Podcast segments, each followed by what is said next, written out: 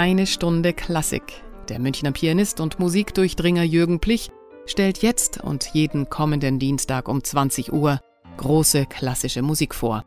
Er teilt seine Hör- und Spielerfahrung und seine persönliche Sicht auf die Meisterwerke.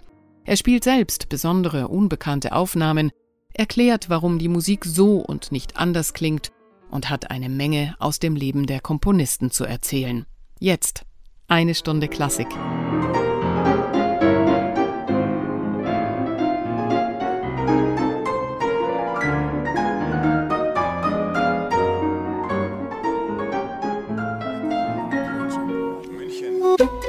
Radio München.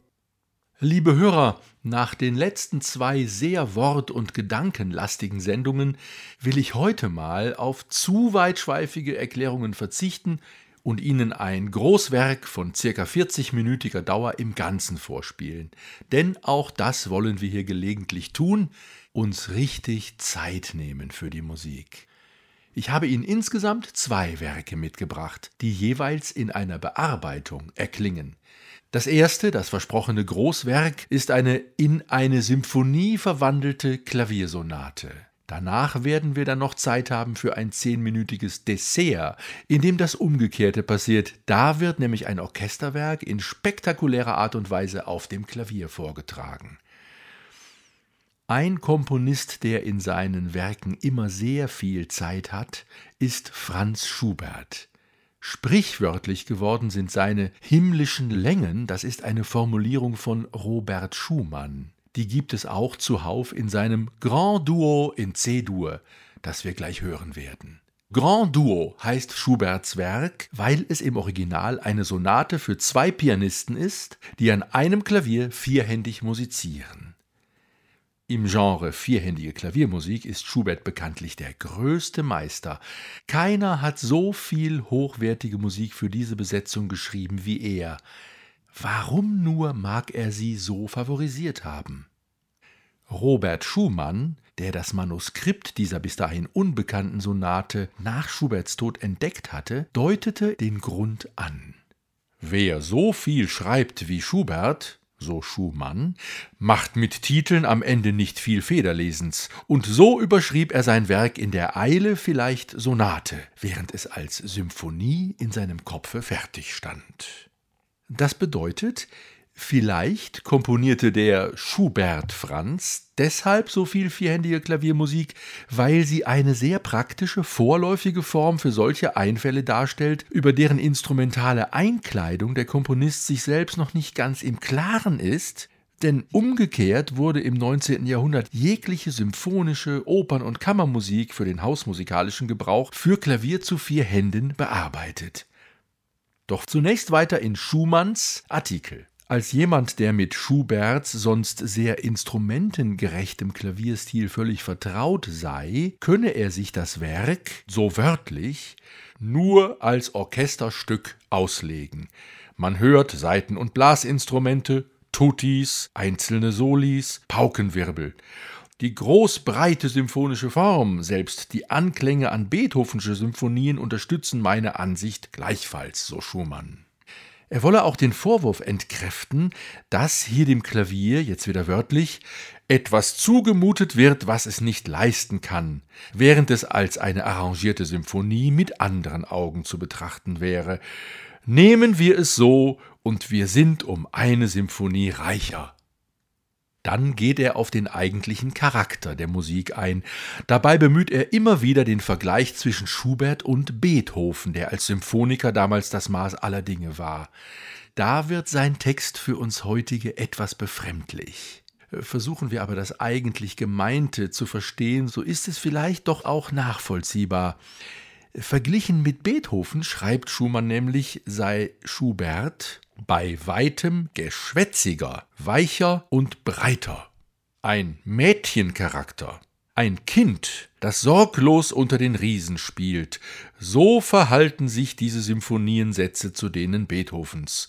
Zwar bringt auch er, also Schubert, seine Kraftstellen, bietet auch er Massen auf, doch verhält er sich immer wie Weib zum Mann, der befiehlt, wo jenes bittet und überredet. Dies alles aber nur im Vergleich zu Beethoven.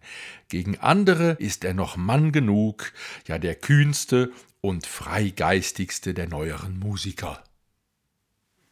Dies, liebe Hörer, ist es, was Robert Schumann zu dem Werk dachte. Wenn Sie es gleich hören, können Sie sich ja immer mal zwischendurch fragen, ob da wohl was dran ist.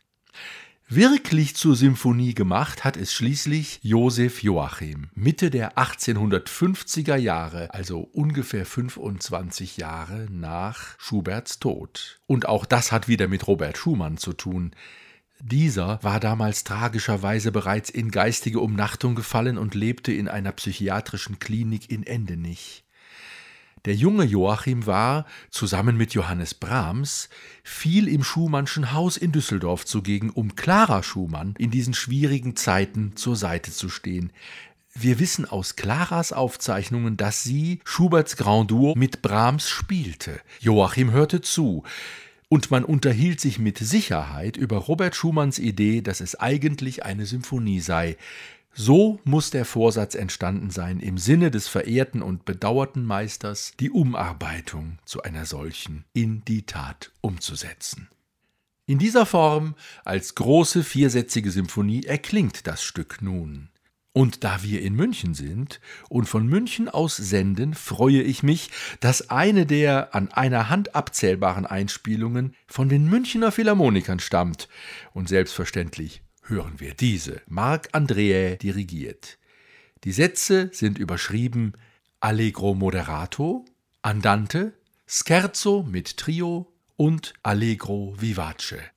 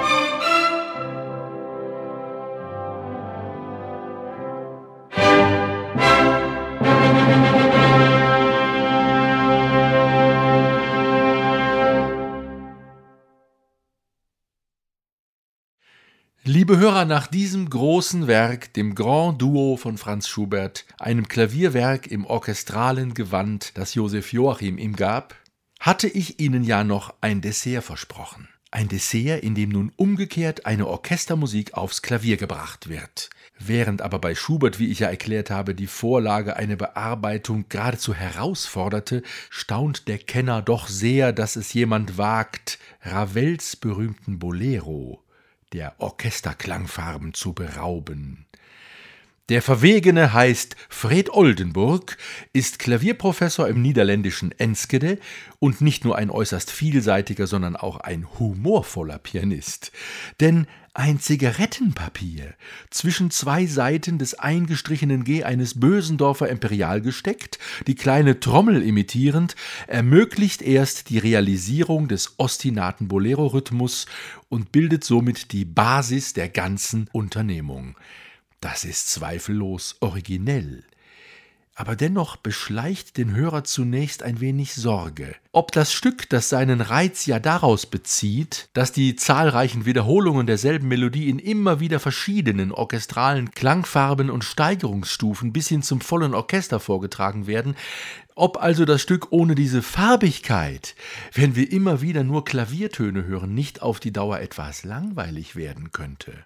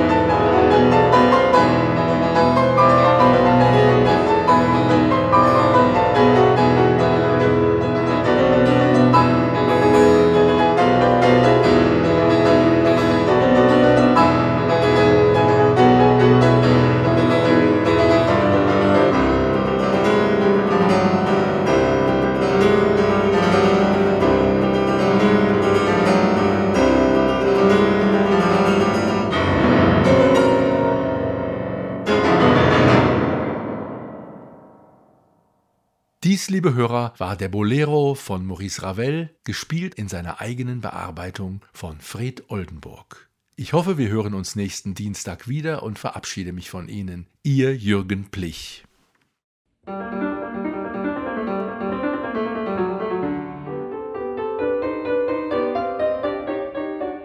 Das war eine Stunde Klassik mit Jürgen Plich hier bei Radio München.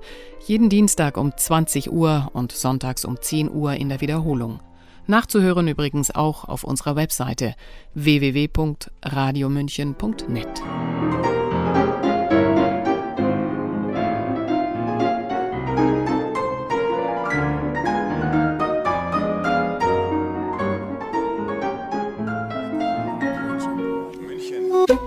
Radio München